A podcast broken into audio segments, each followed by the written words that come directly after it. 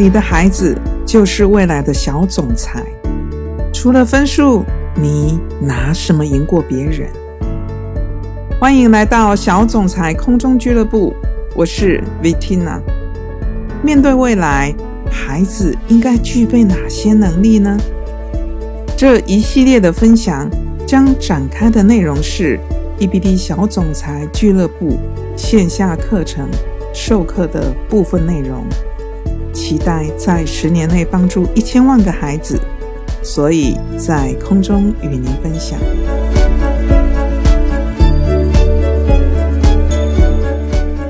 今天我想跟各位谈谈，在小总裁四年的学程里面，孩子的第一课上的就是聆听。什么是聆听力？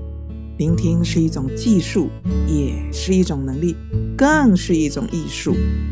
不同的聆听方式会产生不一样的结果。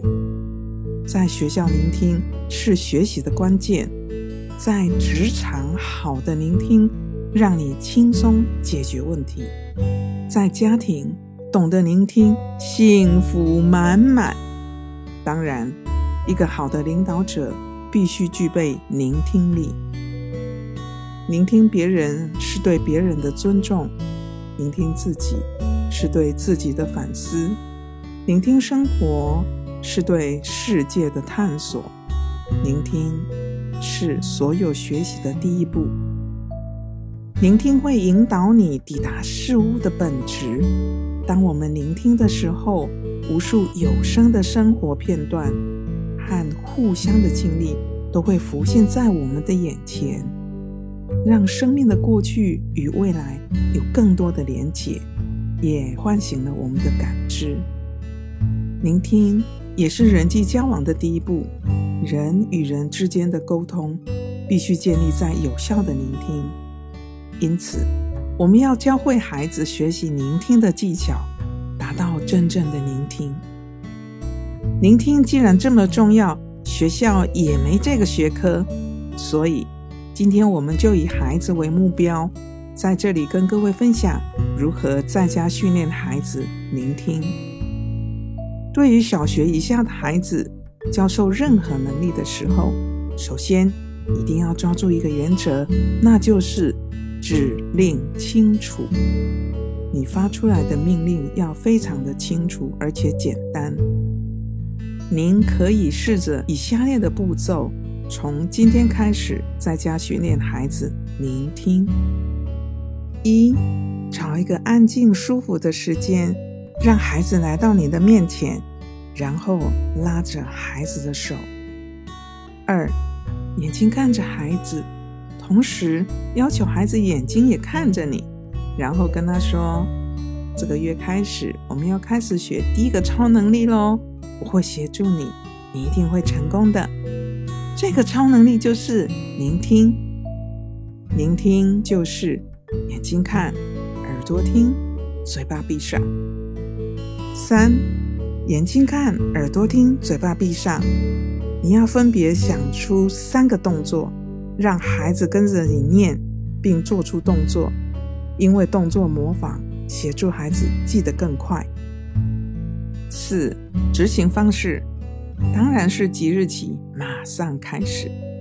在这件事上呢，我们要自己先以身作则。每次跟孩子讲话的时候，眼睛要看着孩子，尽量不要一边做事一边跟孩子交代事情。例如，不要一面炒菜一面拉高嗓音跟孩子说：“赶快写功课。”这个时候，正确的做法应该是先不炒菜，然后走到孩子的面前。看着他的眼睛，跟他说：“你现在要开始写功课了。”第五个执行技巧：每次跟孩子交谈的时候，你都要眼睛看着孩子，也要求孩子眼睛看着你。这样持续一个星期，刚开始可以接受孩子有个烂开始，因为大人也需要时间学习。六。一旦开始，就要坚持。跟孩子交谈的时候，每次眼神都要看着孩子，每天至少一到两次的眼神对视，坚持并练习的次数越多，习惯可以越快的养成。七，禁忌。有的时候孩子会忘了，聆听的时候眼睛看着你，这个时候你不要跟孩子说：“你看，聆听时眼睛都没有看着我。”而是要跟孩子说：“请聆听，眼睛看着说话的人。”因为我们要强化要教的内容，让指令单一，才有办法强化学习的目标。蒙特梭利教育有句名言：“我听过了，我就忘了；我看见了，我就记得了；我做过了，我就理解了。”以上是最基础的聆听，但是生活中充满着各种突发状况，我们需要的是。更高阶的聆听，也就是聆听空气，了解语言之外对方传递的信息。昨天我看了一个视频，里面有这样一段对话：一个很生气的爸爸对着书桌前的儿子说：“我就觉得你是上天派来收拾我的，不过你对我算是仁慈的了。人家妈妈都脑溢血，你还没有把我弄成脑溢血。”我感谢你呀，大哥，感谢你。听完不知你作何感想？这是一个无能为力的父亲在指导孩子做功课时崩溃的情绪反应。很多的时候，我们面对问题时，第一个发泄出来的是情绪，而不是解决问题。孩子其实是很单纯的一张纸，没有很多的生活经验。解决问题的能力也没有我们想象的好，所以需要引领学习。对于很多家长来说，孩子不听话是件很头疼的事情。家长一般在开始阶段还是希望能和孩子好好沟通，但是现实中一旦说不通，家长就无法平心静气了，很快就失去耐心。陷入与孩子的争吵，为什么会出现这种状况呢？站在孩子的角度，当他表达与家长不同的观点的时候，因为沟通能力不好，他需要家长正确的理解他没有表达出来的小心思，而家长却带着成人思考的模式。要求孩子讲道理，无条件的接受家长认为正确的做法，所以就产生了冲突。正确倾听孩子是解决这类问题的方法。这里说的倾听，当然不是单纯的听孩子在讲什么，而是你要学着以各种不同的提问，了解孩子真正的想法以及诉求。对于全世界的家庭来说，孩子任性、发脾气都是存在的。家长需要理解和倾听孩子为什么会有这样的行为，我们又要如何正确的倾听孩子？在这里，我举三个常见的问题跟家长分享，该如何倾听。第一个，谈谈哭泣。很多家长对孩子的哭泣表现得很烦恼，甚至暴躁不安。但其实，哭泣行为只是表象，它是孩子因为痛苦、生气、委屈或者愿望不能实现时情绪外泄的表现形式。小婴儿的哭泣是在表达自己的生理需求，而幼儿的哭泣。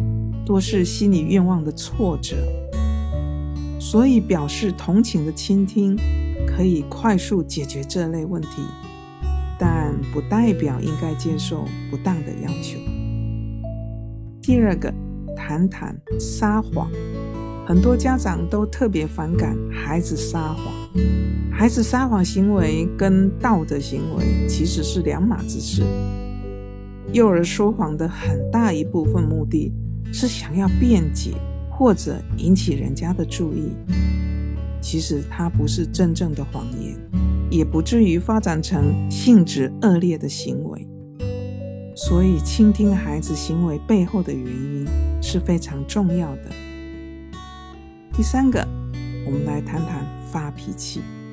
当孩子渐渐长大了，就会有自己的主张，但在孩子社会化的过程中，我们习以为常的社会规范对孩子进行各种各样的限制，偏偏这个阶段的孩子其实他是没有能力应对外部的限制。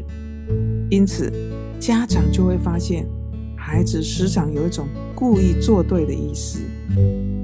所以，当你倾听到孩子这些内心的变化时，你就会发现，发脾气其实不是真的发脾气。